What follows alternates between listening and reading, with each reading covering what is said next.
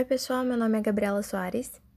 Oi, meu nome é Luísa Biondo e hoje vamos falar um pouquinho sobre Uma Mudança no Mar, um documentário feito no ano de 2009 que aborda o assunto acidificação dos oceanos e como isso afeta a vida marinha e o ambiente. Então, o documentário ele aborda diversos temas interessantes, sendo eles o principal a acidificação dos oceanos, o derretimento das geleiras e as energias alternativas. Ele serve para relembrar todas as mudanças que vêm acontecendo não, não só no oceano, mas no mundo todo, e que acabam sendo ignoradas. A química do oceano está sendo alterada em uma proporção nunca vista em milhões de anos, e nós não sabemos quais serão as consequências, que estão se encaminhando para algo muito perigoso, visto que não interessa só a magnitude da mudança, mas o fato de que as espécies não se adaptam à velocidade dessas alterações. Não são todas as pessoas que sabem que o CO2 acaba mudando a química dos oceanos, e que isso também prejudica todo o ecossistema e também ameaça a própria base dele. Além disso, os efeitos do aquecimento global causado pela emissão de gases que esquentam o planeta estão afetando principalmente as geleiras. Atualmente já enfrentamos 1 grau Celsius de aquecimento, que acaba impactando em seu derretimento. E o pior disso é que os maiores culpados no aumento das emissões de gases são os seres humanos. Estamos trazendo esse assunto pois nos últimos tempos o derretimento das geleiras está sendo acelerado por conta do impacto das ações humanas. Um estudo feito pela Universidade de Zurique revelou que o derretimento das geleiras acelerou nas últimas três décadas, e é que essa perda de gelo já alcança 335 bilhões de toneladas anuais, o que corresponde a um aumento do nível oceânico de 30% do ritmo atual.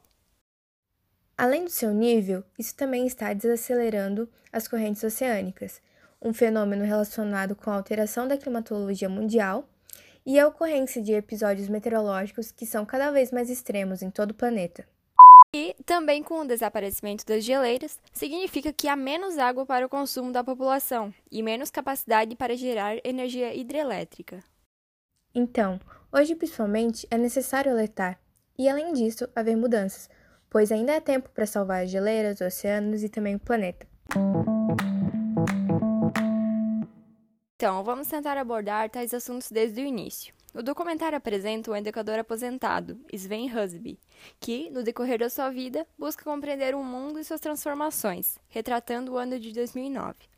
Ele encontra diversos profissionais que o ajudam a entender melhor as mudanças ambientais, e é sobre essas mudanças que iremos falar no podcast. Acho que seria interessante a gente começar falando de um artigo sobre a acidificação dos oceanos. No caso, a autora Elizabeth ela constata que, de certa forma, a acidificação dos oceanos é só um reflexo do aquecimento global. Ou seja, o que a gente manda para ar vai para o oceano, simples assim. Claro que é como se estivéssemos falando no ano de 2009, mas existem 387 partes por milhão de CO2 no mundo. É a maior taxa que ocorreu em 650 mil anos. E tem muitas coisas que nem imaginamos que podem ser afetadas por isso. Um exemplo são os pterópodes. Eles são uns organismos super minúsculos na base da cadeia alimentar, que possuem nadadeiras e têm suas conchas super delicadas para se protegerem. Mas essas conchas elas estão começando a derreter por causa da alteração química do oceano, e isso pode ameaçar toda a cadeia alimentar. Nós subestimamos a magnitude e a velocidade da mudança climática global. Estamos envolvidos em outra extinção em massa dos corais, por exemplo? Os corais, infelizmente, levam milhões de anos para se recuperar. Eu lembro das seguintes palavras do oceanógrafo de administração oceânica e atmosfera americana que diz assim: Sempre pensamos no CO2 como um resíduo de toda a produção de combustíveis fósseis, como carvão, petróleo e automóveis, e jogamos tudo na atmosfera dizendo: não tem problema, o oceano absorve.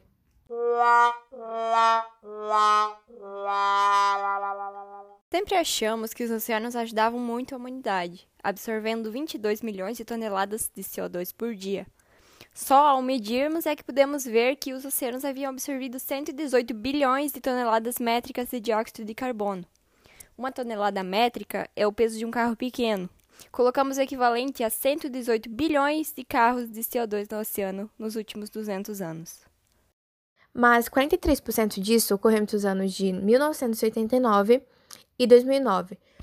O problema é que essa taxa ela cresce exponencialmente e as projeções futuras acabam sendo assustadoras. Dizem que o mar ele é imenso e a gente não pode afetar, mas o problema é que a gente já está afetando ele.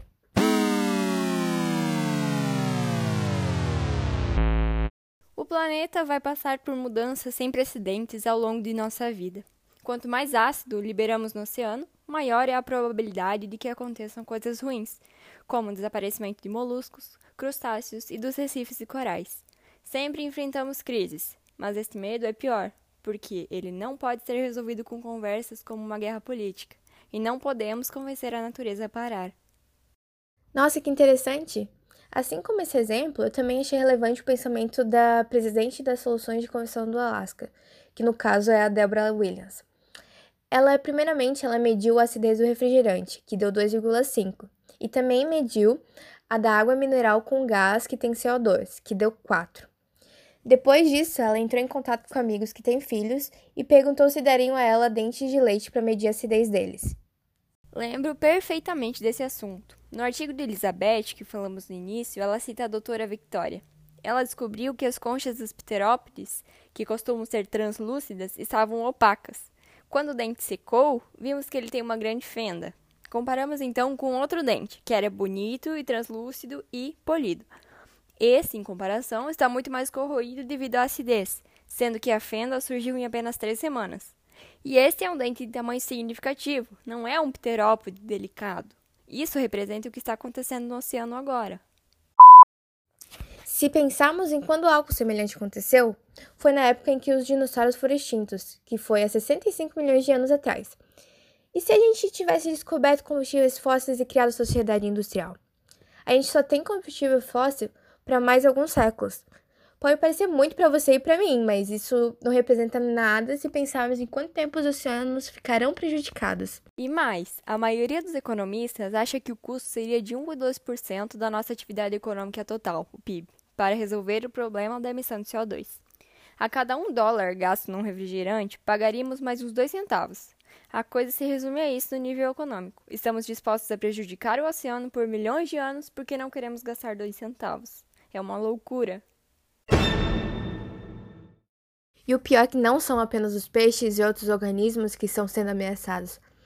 Pode até acontecer algo que tire o ser humano do planeta, e essa ameaça é uma ameaça de nós mesmos. No caso, se alguém não se preocupa com os outros animais, esse alguém é uma ameaça para o ser humano.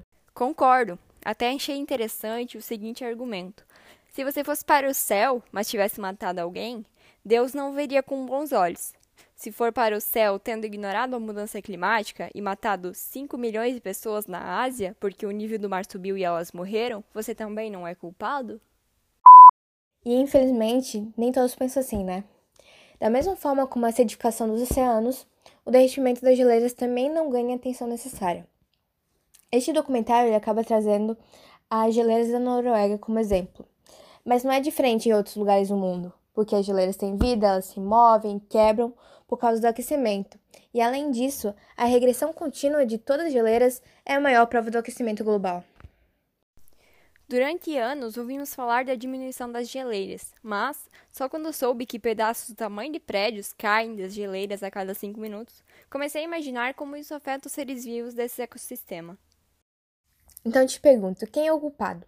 A gente sabe que a gente contribui para isso, mas também a gente sabe que as mudanças climáticas ocorrem há milhares e milhares de anos. Elas ocorrem em grandes ondas e a gente não pode fazer nada apenas se adaptar a elas. Nós poderíamos parar de produzir CO2 em excesso, mas duvido que seja possível, porque seria preciso envolver o mundo todo. Eu acho que seria melhor buscar novas fontes de energia. A energia solar seria a melhor opção em muitos locais, assim como a eólica em outros. Assim, podemos aprender a viver nesse planeta sem destruí-lo. Meu, a energia eólica me fascina tanto. No oceano que banha a Noruega, por exemplo, há uma fonte enorme de vento. A velocidade média do vento a 40 km da costa é de 11,5 metros por segundo. Isso acaba gerando eletricidade sem a liberação de dióxido de carbono. Essa deve ser uma das fontes de energia mais limpas que existe. A velocidade média do vento é tão grande que apenas um pouco dessa energia acabaria abastecendo a Noruega para sempre. No futuro, acho que veremos a energia eólica cada vez mais forte no mercado. A tecnologia limpa vai superar a tecnologia da informação com a nova indústria do século XXI. Ela vai se basear na ideia de que o que envolve menos carbono é mais valioso. As indústrias solar e eólica vão, vão liderar isso, e quem se beneficia de não emitir carbono também. Houve uma mudança política e as pessoas perceberam. Pode ser pelo caminho da exploração, assim como pode ser com inovação e sustentabilidade. Hoje, várias empresas se destacam significativamente de forma sustentável. Um exemplo disso é a Suntech Soluções de Energia na Califórnia. Ela se trata da maior instalação solar pertencente a uma única empresa nos Estados Unidos. A instalação tem 2,8 hectares de painéis solares, que fornece 30% da energia da empresa Google. Os Estados Unidos não estão mais na frente no quesito energia solar. Os maiores são a Alemanha e o Japão, e até a Espanha ultrapassou os Estados Unidos. No mapa mundi, vemos dois locais onde há grande insolação. Os dois lugares são os Estados Unidos e a África subsaariana. Nos Estados Unidos, há muito, muitas oportunidades e muita gente disposta a comprar esses sistemas e instalá-los em telhados por aí. Com 420 bilhões de dólares, haveria painéis solares no país todo. É muito dinheiro, mas é metade do que foi gasto na guerra do Iraque, por exemplo. E em muitos países, a mesma história se repete.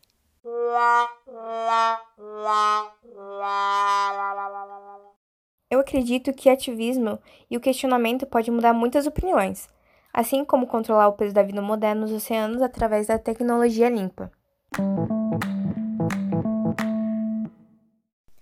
Para completar o podcast, vamos abordar alguns tópicos de um artigo sobre mudanças climáticas globais. Lendo esse artigo, eu descobri que cerca de 90% da água doce do planeta ela se encontra na forma de gelo, e deles 70% a 80% se encontram na Antártica. E o mais interessante da Antártica é que seu oceano pode contribuir significativamente para o sequestro de carbono do planeta. O carbono é assimilado pelos fitoplânctons marinhos nesse oceano e conduzido para o fundo marinho. Na Antártica, a água é fria, né? fato que aumenta a solubilidade de CO2, que acaba aumentando a sua concentração na água. O CO2 dissolvido na água libera íons H+, cuja concentração é refletida no valor de pH, o que acaba significando a elevação de acidez. O pH do mar nos dias atuais é de 8,05. Se nada for feito, em 2100 o pH deve atingir os valores abaixo de 7,5. Infelizmente, para lidar com a acidificação, os organismos gastam mais energia para diversos processos metabólicos. A acidificação intracelular pode também afetar o crescimento do organismo e o sistema nervoso, que controla o coração e os músculos. Ao se gastar energia para a sobrevivência imediata, pode haver uma diminuição da energia disponível para o esforço reprodutivo.